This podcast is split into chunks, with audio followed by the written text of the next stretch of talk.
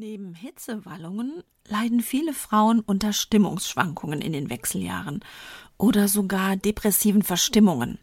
Vielleicht geht es aber auch um ein Burnout in unserer Lebensmitte oder sogar um eine Depression. Wahrscheinlich hat jede von uns schon mal eine Zeit der Traurigkeit und Melancholie durchgemacht. Aber ab wann wird diese zu einer Depression? Wie erkenne ich sie an mir oder an anderen? Depressionen sind mittlerweile eine Volkskrankheit und doch immer noch ein Tabuthema in unserer Gesellschaft. Aber damit muss endlich Schluss sein. Depressionen, interessant für uns alle. Und deshalb geht's jetzt auch sofort los.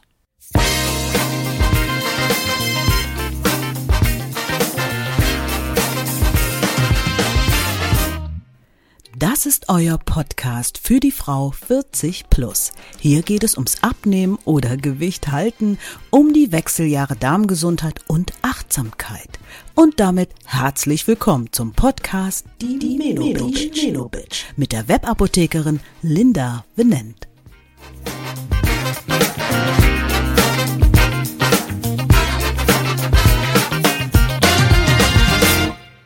Heute mit dem Thema Depressionen. Je früher wir handeln, desto besser.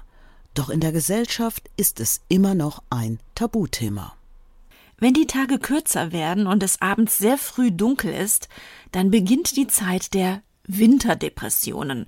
Und wahrscheinlich kennt jede von uns dies, wenn wir in der dunklen Jahreszeit schneller schlecht gelaunt sind oder uns auch melancholischer, trauriger oder niedergeschlagener fühlen. Wenn dies nur eine kurze Zeit ist, dann können wir meistens ganz gut damit umgehen und vor allem, wenn wir die Ursachen kennen, es also auf die Dunkelheit, die Kälte oder das Regenwetter zum Beispiel schieben können. Schlimmer wird es jedoch, wenn diese Phase des Unglücklichseins oder der tiefen Traurigkeit über einen längeren Zeitraum anhält. Dann kann dies ein Zeichen für eine echte Depression sein. Vielleicht direkt einmal zu Beginn. Menschen schaffen es in der heutigen Zeit viel häufiger zuzugeben, dass sie unter einem Burnout leiden. Weniger können zugeben, depressiv zu sein. Wo ist aber der Unterschied zwischen Burnout und Depression? Die Stiftung Deutsche Depressionshilfe klärt hier in einem Faktenblatt sehr gut auf.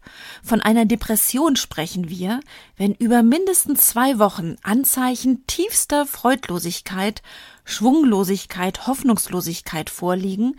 Diese sind dann auch oftmals noch gepaart mit Schuldgefühlen, Schlaflosigkeit und Appetitstörungen. Konkrete, allgemein existierende Kriterien für ein Burnout gibt es im Gegensatz zur Depression nicht. Jeder versteht nun meistens das Gleiche unter einem Burnout, in etwa eine große Erschöpfung aufgrund von Überarbeitung oder Überlastung. Entspannung, Urlaub und weniger Arbeit würde demnach im Normalfall beim Burnout helfen. Die Grenze des Burnouts zur Depression ist sehr oft schleichend, denn oftmals befindet sich hinter dem Burnout noch eine versteckte Depression. Die Deutsche Depressionsstiftung grenzt ab. Bei einem Burnout ist langes Schlafen erholsam.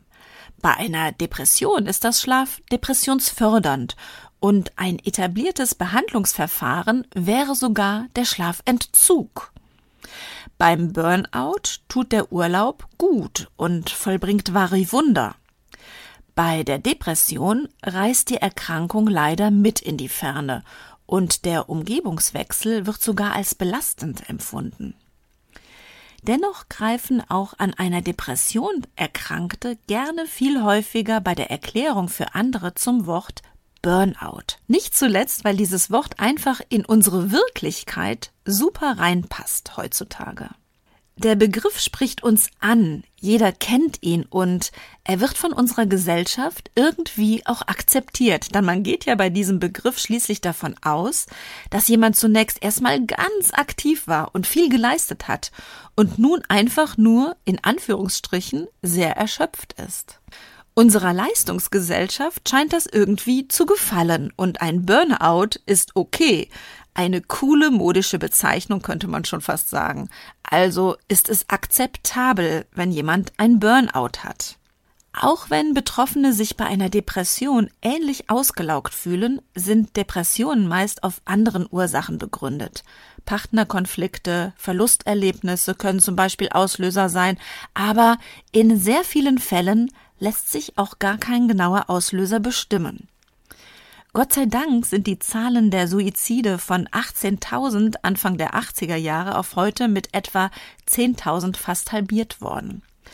Dies ist wohl darauf zurückzuführen, dass heutzutage Depressionen von Ärzten besser erkannt werden und sich auch mehr Menschen mittlerweile Hilfe suchen, wenn teilweise auch unter dem Deckmantel Burnout. Was genau passiert eigentlich bei einer Depression und wie kommen Depressionen eigentlich zustande? Es gibt einige Faktoren, die bei einer Depression maßgeblich beteiligt sind oder nachweislich Einfluss nehmen.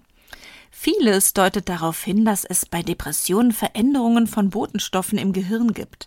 Man kann auch von einer Gleichgewichtsstörung dieser Botenstoffe sprechen, den sogenannten Neurotransmittern. Zu ihnen gehören das Serotonin, Dopamin, Noradrenalin, Acetylcholin und die Gamma-Aminobuttersäure.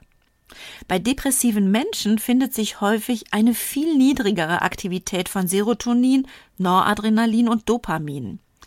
Serotonin und Dopamin kennen wir auch als sogenannte Glückshormone. Und ich habe schon in einigen Folgen von ihnen gesprochen. Zum Beispiel, als es darum ging, warum uns Schokolade glücklich macht. Neben der verminderten Aktivität der Neurotransmitter, also unserer Glückshormone unter anderem, spielt auch noch ein anderes System eine Rolle. Das limbische System. Dieses System ist ein stressregulierendes System, das für das Verarbeiten von Gefühlen und für Empfindungen mitverantwortlich ist. Es kommt durch eine veränderte Aktivität im limbischen System zu einer veränderten Verarbeitung von Gefühlen und dies erklärt die hohe Sensibilität und Verletzlichkeit depressiver Menschen. Depressionen geht oftmals ein emotionaler Schicksalsschlag voraus. Nach dem heutigen Kenntnisstand trägt eine genetische Vorbelastung auch erheblich zur Entstehung einer Depression bei.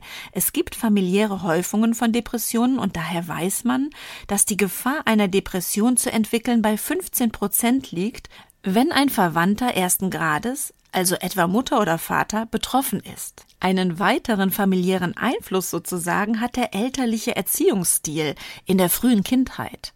Wurde er ängstlich fürsorglich erzogen, also der typische Erziehungsstil von uns Helikoptereltern, zu denen ich mich übrigens auch zähle, dann haben wir es später mit jungen Erwachsenen zu tun, denen wir eine anerlernte Hilflosigkeit mit auf den Weg gegeben haben, die sich später weniger mit Stress auseinandersetzen können, was auch zu einem Risikofaktor wird, eine Depression zu entwickeln. Vielleicht, wenn ihr bereits erwachsene oder nahezu erwachsene Kinder habt, konntet ihr das in dieser Generation auch schon beobachten.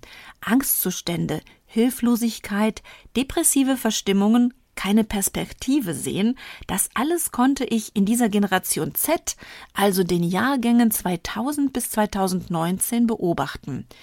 Nicht unerheblich dabei ist wahrscheinlich, dass dies die erste Generation ist, die komplett mit dem Smartphone groß wurde. Im Gegensatz zu meiner Generation. Natürlich können auch Traumata in der Kindheit wie Verlust eines Elternteils, Missbrauch, Erlebnisse von Katastrophen und Trennungen später in erneuten Krisensituationen eine Depression fördern. Und es gibt sicherlich auch bestimmte Typen, die eine gewisse Melancholie in sich tragen, die, die das halbleere Wasserglas sehen und nicht das halbvolle, oder die, die sehr unsicher oder überkorrekt oder auch sehr leistungsbetont sind. Liest man sich dann noch tiefer in die möglichen Risikofaktoren ein, die eine Depression begünstigen, dann stößt man da noch auf Erwähnungen wie Single-Dasein, Großstädter, geringe soziale Kontakte, Arbeitslosigkeit, Drogenkonsum und weibliches Geschlecht. Frauen sind also häufiger von Depressionen betroffen als Männer. Hier erklärt mal wieder der Hormonspiegel den Unterschied. Die starken Hormonschwankungen, die erleben wir nicht nur in den Wechseljahren, sondern auch bereits in der Pubertät oder nach Schwangerschaften im Wochenbett, wo sie als Wochenbettdepression allgemein bekannt sind, oder auch bei der monatlichen Regelblutung als prämenstruelles Syndrom. Die Botenstoffe, die bei uns im Gehirn für ausgeglichene Stimmung sorgen, besitzen auch eine Andockstelle für weibliche Geschlechtshormone und müssen in einem bestimmten Verhältnis besetzt sein. Stimmt dieses Verhältnis nicht, dann kippt die Stimmung. Die Kommunikation in der Hirnregion verändert sich, was psychische Erkrankungen hervorrufen oder gar verstärken kann. Daher haben wir Frauen in Zeiten der Hormonschwankungen ein hohes Risiko, psychisch zu erkranken. Wir sprechen dabei immer von einem Risiko, denn wären es die Hormonschwankungen alleine, dann wären wohl fast alle Frauen depressiv. Die gute Nachricht ist also, es sind immer mehrere Faktoren, die zur letztendlich Erkrankung beitragen. Und eine Depression ist eine Erkrankung, für die Frau oder Mann sich nicht schämen muss.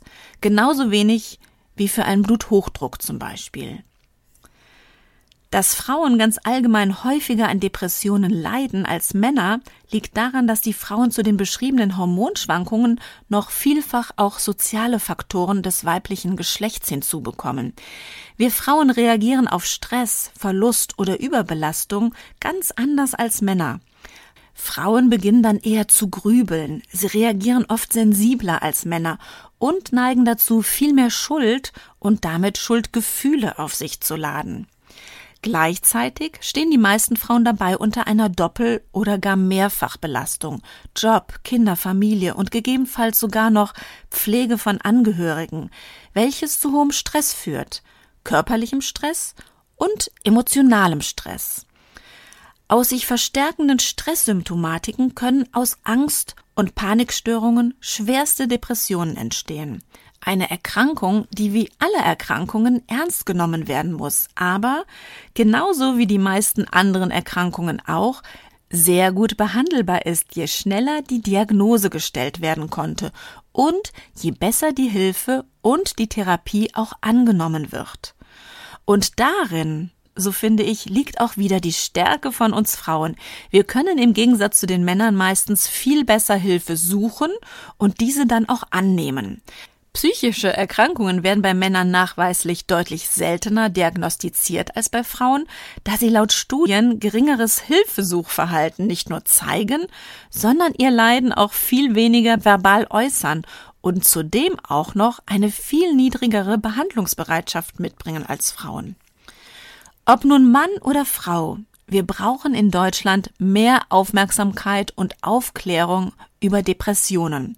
Egal, ob sie aus einem Burnout entstehen oder aus einer tragischen Familiensituation heraus, ob sie aufgrund von Hormonschwankungen nach einer Geburt oder in den Wechseljahren auftreten oder in einem Kindheitstrauma begründet sind. Depressionen sind eine der großen Volkskrankheiten und jedes Jahr sind in Deutschland rund fünf Millionen Menschen von einer Depression betroffen, die nicht selten zumindest in einem Suizidversuch münden.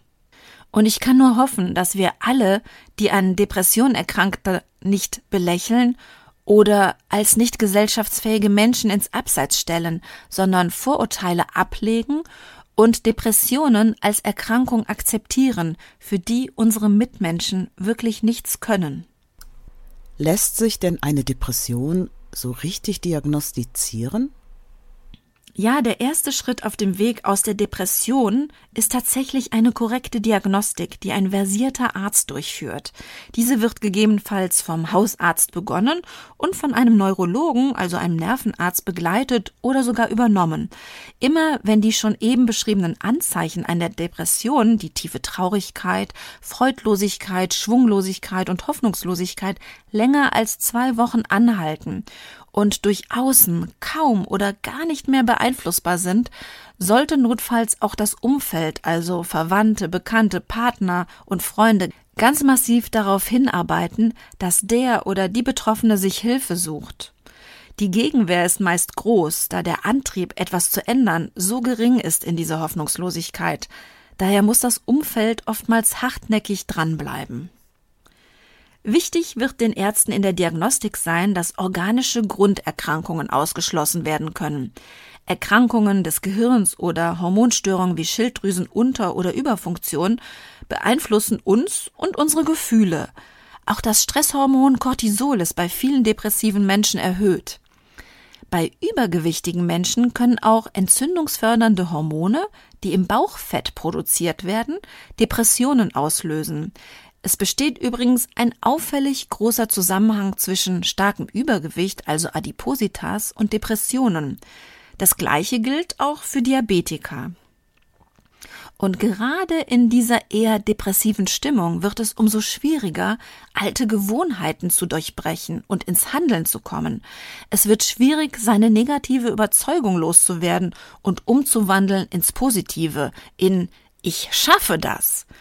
Genau um diese negativen Glaubenssätze, die sich so gerne in uns breit machen, geht es übrigens in der nächsten Podcast-Folge im Interview mit meiner Freundin Eva Wiebrecht.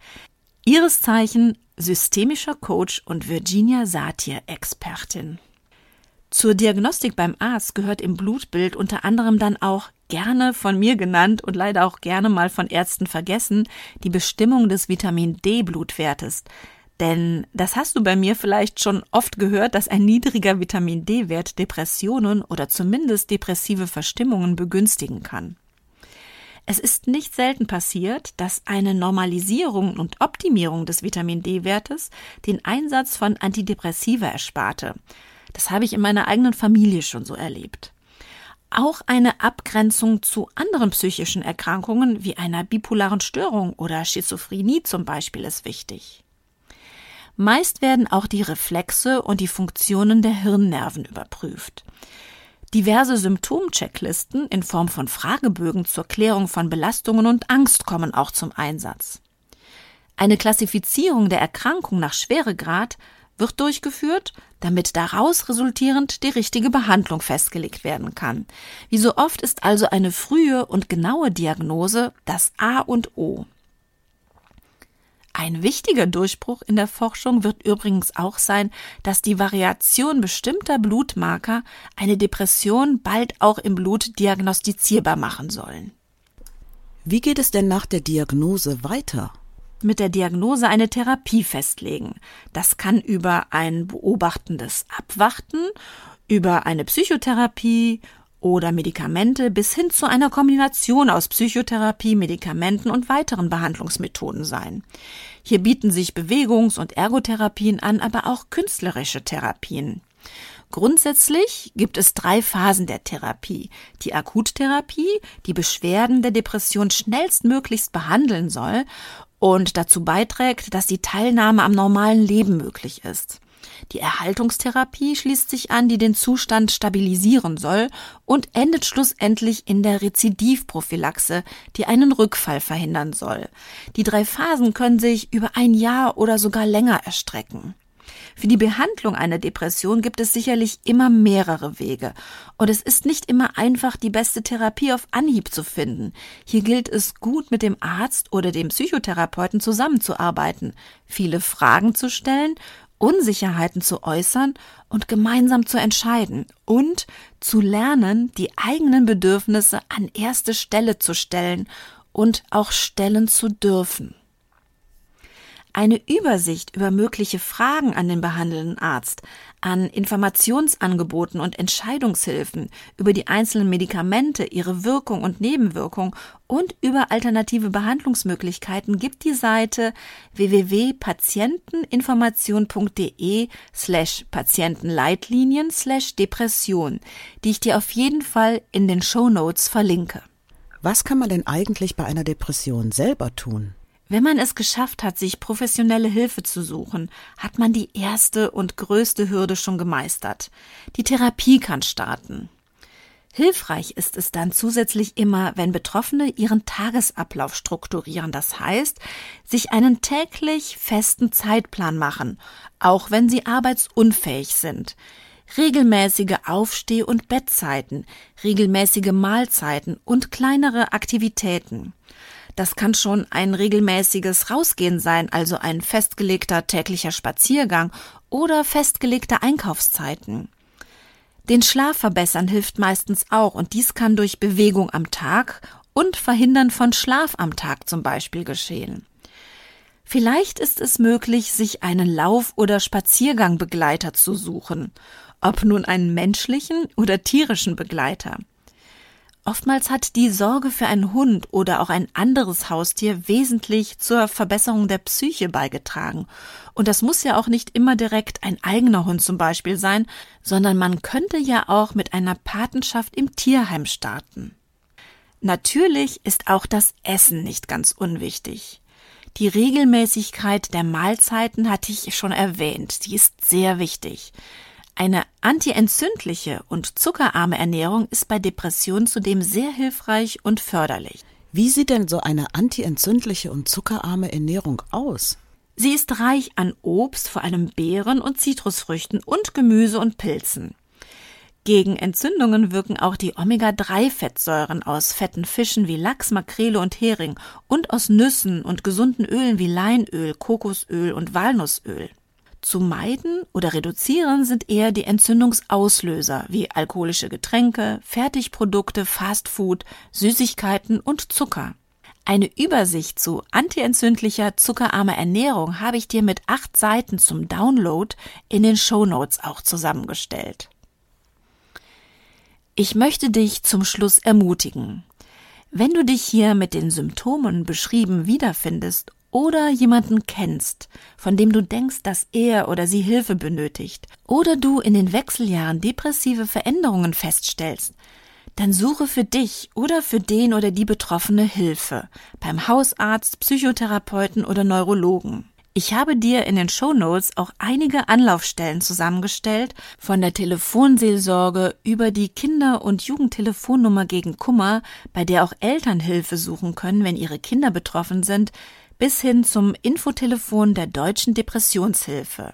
Und wenn du auch nicht betroffen bist, sondern rein aus Interesse zugehört hast, dann danke ich dir auch hierfür und freue mich, dass du vielleicht nun mehr über diese weit verbreitete Erkrankung weißt und vielleicht zukünftig auf die Symptome wachsam achtest und Betroffenen eine Hilfe sein kannst. Depressionen sind schon längst in der Mitte unserer Gesellschaft in großem Maße angekommen. Wir müssen ihnen nur sehr viel mehr Aufmerksamkeit schenken. In diesem Sinne Liebe deinen Körper und das klingt jetzt vielleicht ein wenig pathetisch, liebe auch deinen Nächsten, vor allem wenn er offensichtliche Hilfe benötigt. Nächste Woche kommen wir ins Handeln mit der Interviewfolge zu den negativen Glaubenssätzen.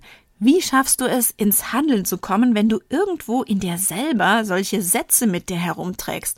Ich kann das nicht oder das schaffe ich nie. Bald gibt es auch ein Special mit meiner Frauenärztin zum Thema Hormonersatztherapie. Ich mache dir eine Folge zur Inkontinenz und Beckenbodenschwäche und es wird eine Folge geben zur Verhütung für jüngere Frauen und aber auch gerade für die Zeit, wenn der Zyklus in den Wechseljahren sehr unregelmäßig wird. Ich freue mich, wenn du also das nächste Mal auch wieder dabei bist und du verpasst nichts, wenn du meinen Podcast auf Apple Podcasts oder Spotify abonnierst. Bis bald! Deine Webapothekerin Linda.